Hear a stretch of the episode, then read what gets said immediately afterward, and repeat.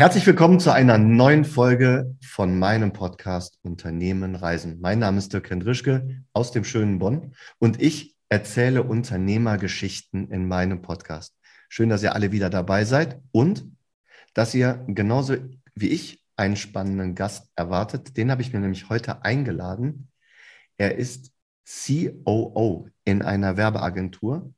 Die Werbeagentur ist grob im Ruhrgebiet verortet.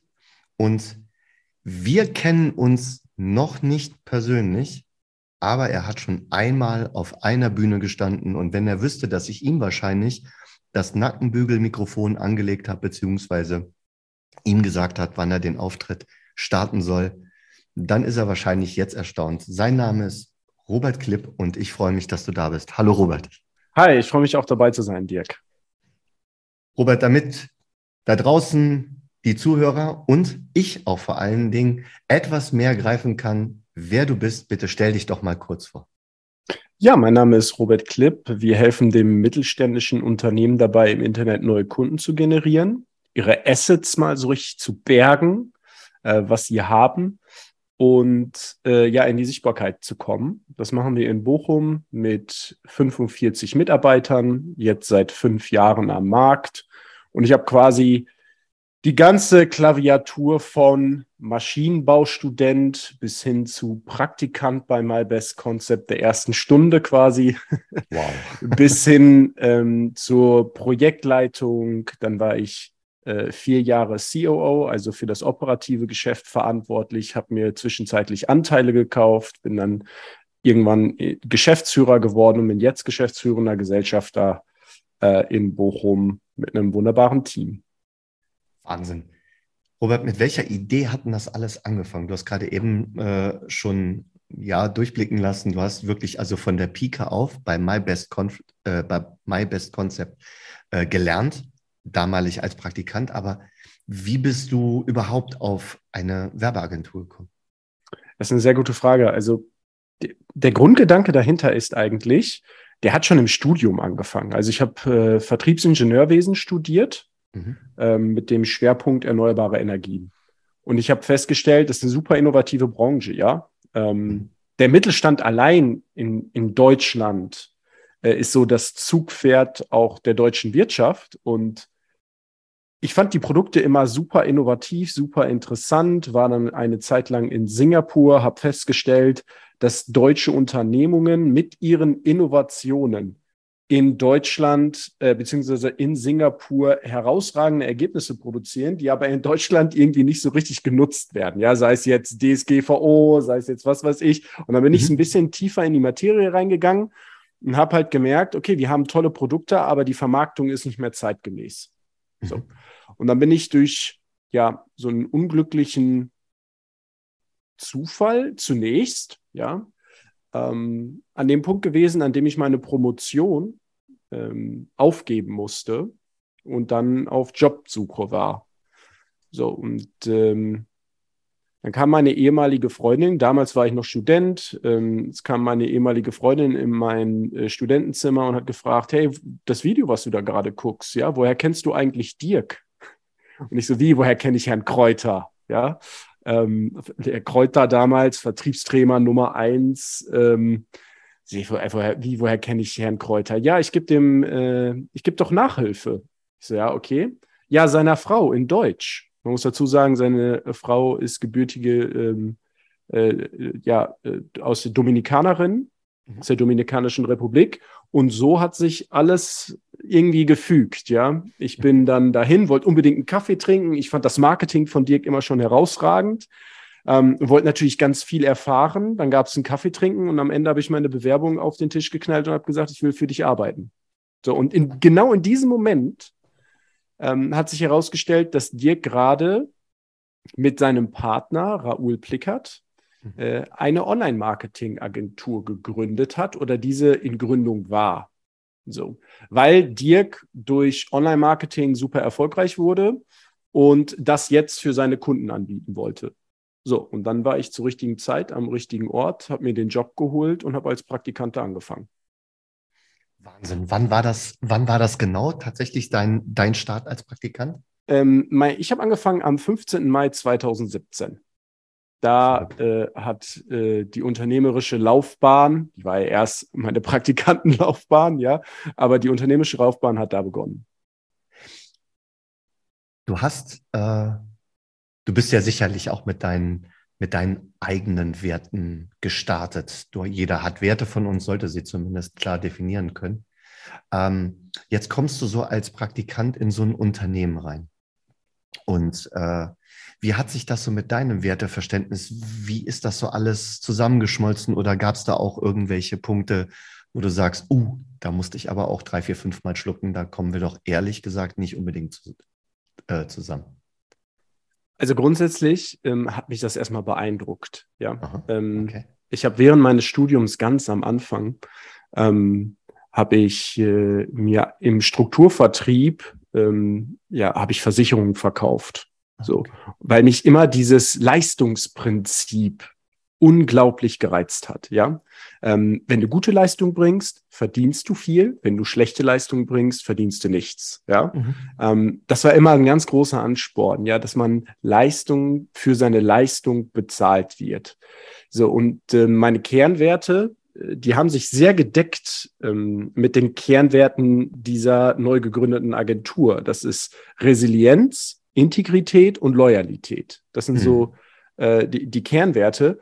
Und ich gucke in das Onboarding und sehe, da stehen genau diese Werte. So, und da war ich ja schon mal abgeholt, ja. Ähm, ich dachte mir, okay, äh, das ist jetzt ein bisschen zu schön, um wahr zu sein.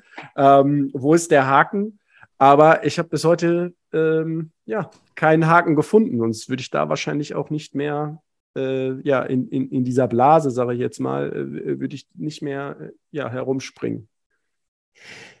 Jetzt hast du mir zum zweiten Mal äh, gesagt, dass du etwas vorgefunden hast, ähm, was dich in, im ersten Moment tatsächlich erstaunt hat, beziehungsweise das sofort nach deinem Gusto war. Erstmal Dirk Kräuter, Kaffee trinken möglich gemacht durch, durch die Fremdsprachenlehrerin oder Sprachlehrerin. Und dann beim zweiten Mal, jetzt hast du noch deine, deine Werte. Äh, glaubst du an Zufälle? Ich glaube an Chancen, äh, die sich immer wieder auftun. Und ähm, es gibt von Tom Peters, das ist ein Management-Trainer aus den USA, mhm. ähm, gibt es ein Zitat, das heißt, if a window of opportunity appears, don't pull down the shade. So, und nach dieser Philosophie habe ich immer gelebt. Also, ähm, ja, ich, ich glaube, dass wenn man, also wer sucht, der findet, ja. Wer, mhm. wer, wer, nach Chancen sucht, wird sich finden, aber die Umsetzung muss er halt alleine machen. Ähm, gegebenenfalls mit deinem Team. Aber daran glaube ich, ja. Ich glaube, dass ähm, wenn man ja smart und hart für etwas arbeitet, also ich bin eher so der Hybrid, ähm, dass man dass sich plötzlich Chancen ergeben, die man, hätte man diese selektive Wahrnehmung nicht, weil man ja auf der Suche ist danach, nach mhm. dieser Lösung für ein Hindernis, ähm, dass man das findet. Ähm, ist mir zumindest immer so passiert. Ja, vielleicht hatte ich Glück. Ja, am Ende meines Lebens werde ich das feststellen, ob das, ob das jetzt ein Gesetz ist oder ob äh, ich einfach nur ganz viel Glück gehabt habe. Aber dann bin ich auch glücklich über das Glück. Ja. Ich wollte gerade ähm, sagen, dann kann man das, das ja auch annehmen, ne? Ja, richtig. Ja, richtig. Jetzt bist du ja, jetzt bist du ja quasi dann mit My Best Concept bist du äh, gestartet. Du hast, ja, Dirk Kräuter hast du ja schon äh, erwähnt. Und der ist ja nur wirklich einer, der das Thema Online-Marketing äh, für sich genutzt hat und die Chancen darin erkannt hat, wie eigentlich wirklich, also in Deutschland kein, kein zweiter. Der Rest kam, glaube ich, dann in dem Impact irgendwie dann deutlich später. Ähm, aber dennoch, du bist jetzt in eine Agentur reingekommen, wo Menschen irgendwie ja schon mit einer Vision und mit einer Idee gestartet sind. Hast du noch den Markt analysiert? Hast du, hast du, ähm, ja, hast du da noch äh, Chancen gesehen, wo du gesagt hast, ja, die bringe ich jetzt mit, weil so wie ihr das seht, könnte es vielleicht ein bisschen steiniger werden, so wie ich das sehe.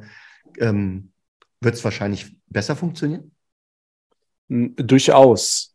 Mhm. Die, die, die größte, also das größte Hindernis in der Arbeit mit einer Agentur ist aus meiner Sicht ähm, die Kommunikation mhm. zwischen Agentur und Unternehmen. Hm, damit steht und fällt alles. Über die Kommunikation werden Erwartungshaltungen geklärt. Ähm, über die Kommunikation ähm, wird verkauft. Ja, äh, über die Kommunikation äh, findet Wissenstransfer statt zwischen Agentur und Unternehmen. Ähm, und ich habe immer festgestellt, dass viele Agenturen da draußen die Sprache ihrer Zielgruppe nicht wirklich sprechen. Äh, was meine ich damit? Also ich habe ja jetzt nur mal diesen Background des Maschinenbaus. Und wenn ich mich jetzt mit einem Kunden ähm, über martensitischen Chromstahl unterhalte mhm. oder über die Auslegung von einer Windenergieanlage, ähm, dann fühlt der Kunde sich abgeholt. So, dann weiß er, okay, man spricht auf Augenhöhe miteinander und wir bringen mhm. unsere Methodenkompetenz rein und der Kunde bring, bringt die Fachkompetenz rein. Ähm, mhm. Und zwar ohne dieses ganze Marketing-Blabla. und äh, das habe ich sehr, sehr früh, und ich bezeichne es auch exakt genau so, ja, Marketing-Blabla. Und ähm, das habe ich sehr, sehr früh ähm, so als mein Asset da in dem Unternehmen verstanden, dass ich da so, eine, so ein bisschen, ähm, ja, so, so diesen, diesen leicht konservativeren Weg eingeschlagen äh, bin und ähm, dann auch später für das operative Geschäft verantwortlich war. Der größte Fehler allerdings war, dass ähm, wir nicht gelernt haben, Nein zu sagen. Ah, also okay. mhm. wir waren immer sehr gut im Verkauf, logischerweise, ja, ähm, mhm. weil unsere Unternehmens-DNA ist nun mal Vertrieb. Wir sind eine Vertriebsorganisation, die mhm. Marketing macht. So. Mhm. Ähm, und dementsprechend hatten wir in sehr, sehr kurzer Zeit, wir haben damals mit vier Leuten gestartet, in sehr, sehr kurzer Zeit hatten wir extrem viele Projekte. Extrem viele Projekte. Und ich war der, der für die Umsetzung verantwortlich war. Mhm. Ich wäre aber auch der gewesen, der auch hätte Nein sagen sollen. Ähm, damals oh hatte Gott. ich noch nicht diese Durchsetzungsfähigkeit. Aber wir haben es wir haben's einfach nicht getan. Ich habe nur geguckt, wie kann ich das jetzt verwerten? Also wie kann ich jetzt den neuen Kunden zum vernünftigen Ergebnis führen? Und dann waren wir Ende 2018, ähm, waren wir 34 Leute, also in anderthalb Jahren äh, ordentlich gewachsen um 30 Mann und Frauen natürlich. Ähm, und wir hatten aber 70, 80 Projekte live. Das heißt, es, es konnte gar nicht aufgehen. Es konnte nicht aufgehen. Wir konnten nicht Nein sagen. Und am Ende des Tages ist mir der Laden fast um die Ohren geflogen. Dann ist der erste Geschäftsführer gegangen, dann ist der zweite Geschäftsführer gegangen mm. und dann standen wir alleine da. So, und dann ähm, musste, ich kann mich noch erinnern an ein Weihnachtsmeeting im Jahr 2018 war das, an ein Weihnachtsmeeting, wo ich ähm, wo wir alle oben im Business Club, in der äh, ganz oben im Exzenterhaus in Bochum saßen, die versammelte Mannschaft und da war eine große Leinwand vor den Leuten. Und ich habe äh, ich habe nach einem Bild gesucht. Ich habe nach einem Bild gesucht, was ich den Leuten zeigen kann, wie ich das kommende Jahr quasi ja einleite. Und dann habe ich äh, das Bild gewählt aus Jurassic Park 1, ähm, wie äh, jemand vor einem riesigen großen Haufen Dino-Scheiße steht und das den Leuten gezeigt. Und dann habe ich gesagt, hey Leute, ähm, das ist das vergangene Jahr. Und in diesem Jahr müssen wir jetzt zusehen, dass wir diesen Haufen jetzt abtragen und für das gerade stehen, was wir da verzapft haben. Genauso wow. ist das passiert. Sind alle bei dir geblieben? Oder hast äh, du 24 Leute sind nicht bei mir geblieben. Wir haben uns von 24 von den 34 Leuten getrennt oder sie sind gegangen. Ähm, dann waren wir im Mai 2019 äh, noch zehn Leute. Ähm, dann bin ich äh, zusammen mit zwei weiteren in die Geschäftsführung gegangen. Mhm. Und dann haben wir das Ganze nochmal gemacht, aber richtig. Das heißt, ein kleiner Teil, ungefähr 30 Prozent, sind, haben dir die Stange gehalten, haben eben das Vertrauen in euch und in die Marke MyBest Konzept äh, behalten können. Und ähm, eben die anderen, ja, die anderen sind dann eben ihres Weges gegangen. Dirk Reuter, Richtig. wenn man sich jetzt aber nochmal eure Homepage anguckt, Dirk Reuter hat euch auch die Stange gehalten. Das heißt, ihr seid immer noch ganz, ganz wichtig, wichtige Partner, genauso wie äh, ja noch andere Brands, die dann so durchfliegen. Ne? Ja, richtig. Dirk Kräuter ist ähm, Gesellschafter bei MyBest Mhm. Concept. Mhm. Ähm, ist, hat die, die, den höchsten, also die höchsten Anteile Mhm. Immer noch, ja. Ähm, Mhm. äh, immer noch. Mhm. Und ähm, wir sind eng verbunden mit, also das ist eine, also wir sind auf allen Veranstaltungen mit dabei, etc. Schön, ja.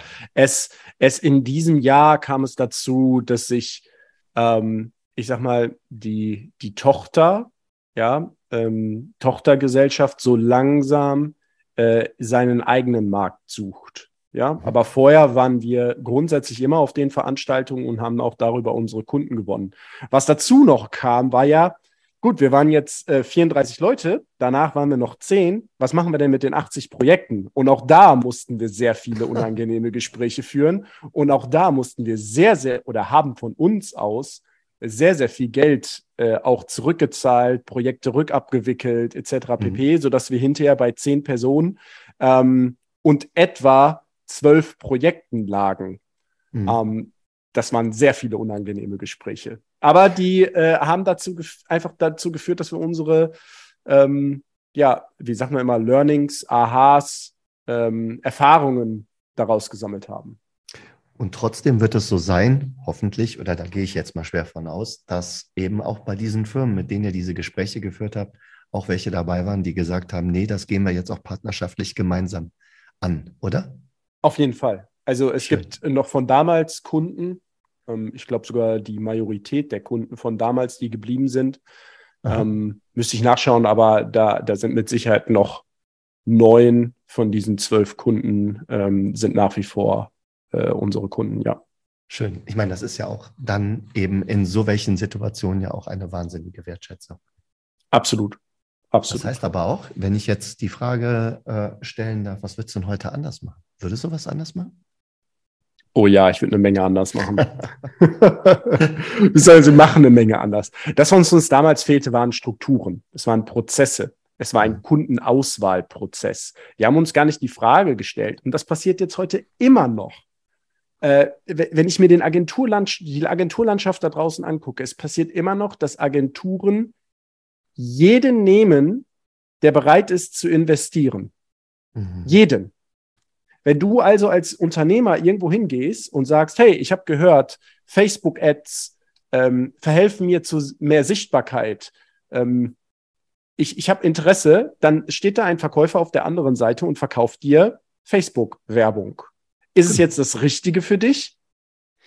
Das muss die Strategie entscheiden. Das muss jemand entscheiden, der vorgelagert sich erstmal anguckt, okay, auf welchen Kanälen macht es eigentlich Sinn, für dich zu werben? Und dementsprechend haben wir damals die Entscheidung getroffen, dass wir die strategische Einheit von der Umsetzungseinheit trennen und partout, bevor wir überhaupt jemanden in unser Unternehmen als Kunden lassen, wir ihn zuerst als Kunden in der Strategie onboarden und dann wirklich sein Geschäftsmodell so aufbereiten, als wären wir im M&A-Prozess. Also als würden wir wirklich da rein investieren. Und dazu gehört unendlich viel Zeit ähm, und dem Kunden auch ein Verständnis mit auf den Weg zu geben, okay, ähm, was macht denn jetzt eigentlich Sinn und in welcher Reihenfolge macht das Sinn? Was würdest du heute anders machen, wenn ich dich jetzt als Person frage? Weil das war jetzt gerade sehr agenturlastig. Wenn ich dich Mhm. jetzt als Person frage, was wird der Robert heute anders machen? Hm, Andere Frage, wie, wie würde deine, Unter deine Entwicklungsreise, würde die anders aussehen? Also dadurch, dass ich ja jetzt noch dabei bin, ähm, hat sie sich ja auch verändert. Mhm. Ähm, wir machen ja heute andere Dinge als damals. Da bin ich auch äh, heilfroh drum, äh, dass wir da die äh, Kurve gekriegt haben. Ähm, aber was würde ich anders machen? Da, da bin ich wieder bei dem Thema Nein sagen, wenn man nicht helfen kann. Und auch Stopp sagen, wenn man voll ausgelastet ist. Mhm. Und äh, das sind so die Dinge, die ich habe lernen müssen. Und äh, ein, ein ganz wichtiger Punkt ähm, ist die richtigen Leute, die richtigen Leute in das Unternehmen lassen. Ähm, ich habe damals die Entscheidung getroffen, äh, zusammen mit der Geschäftsführung, dass wir sagen, okay, wir nehmen jetzt jeden, der die Soft Skills beherrscht, also der so ein bisschen die Methodenkompetenz beherrscht, der motiviert ist, ja, der unsere Werte äh, vertritt und so weiter, den nehmen wir jetzt mit auf. Mhm. Und die Fachlichkeit, die bringen wir denen bei. Das ist ein ganz großer, also das ist, war ein ganz großer Fehler. Würde ich heute nicht mehr so machen. Ähm, heute stelle ich Leute ein, die schon Eigenverantwortung über Projekte hatten, die schon mal vielleicht sogar eigenes Budget ausgegeben haben und es nicht einfach am Kunden äh, lernen möchten, ja, sondern mal wirklich eigenes Budget, mal ihr eigenes Geld in die Hand genommen haben, damit sie mal wissen, wie das ist, wenn man auf den Knopf drückt und plötzlich 5000 Euro irgendwo verschwinden. ähm, und das haben wir damals, äh, das, das habe ich damals nicht gemacht und das äh, muss anders gemacht werden. Wir hätten von Anfang an, ähm, hätten wir mehr auf Qualität in den Mitarbeitern setzen sollen. So. Ähm, ich meine, fachliche äh, Kompetenz. Das waren alles super coole Leute. Ähm, aber es ging mir um Fachkompetenz. Mhm. Mhm. Schon verrückt, äh, wie, diese, wie diese Lernkurven tatsächlich ausgucken. Ich meine, wir gucken ja jetzt zum Glück immer weiter nach vorne mit den ganzen Erfahrungen, die wir gemacht haben. Aber ich finde es immer wieder sehr, sehr spannend, tatsächlich äh, so mit den Erfahrungen, die man jetzt so gesammelt hat, auch nochmal zurückzugucken. Ne?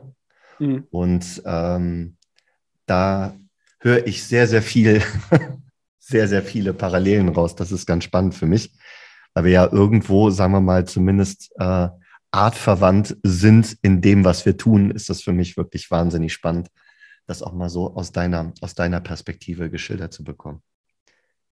Ich möchte mich an dieser Stelle bedanken.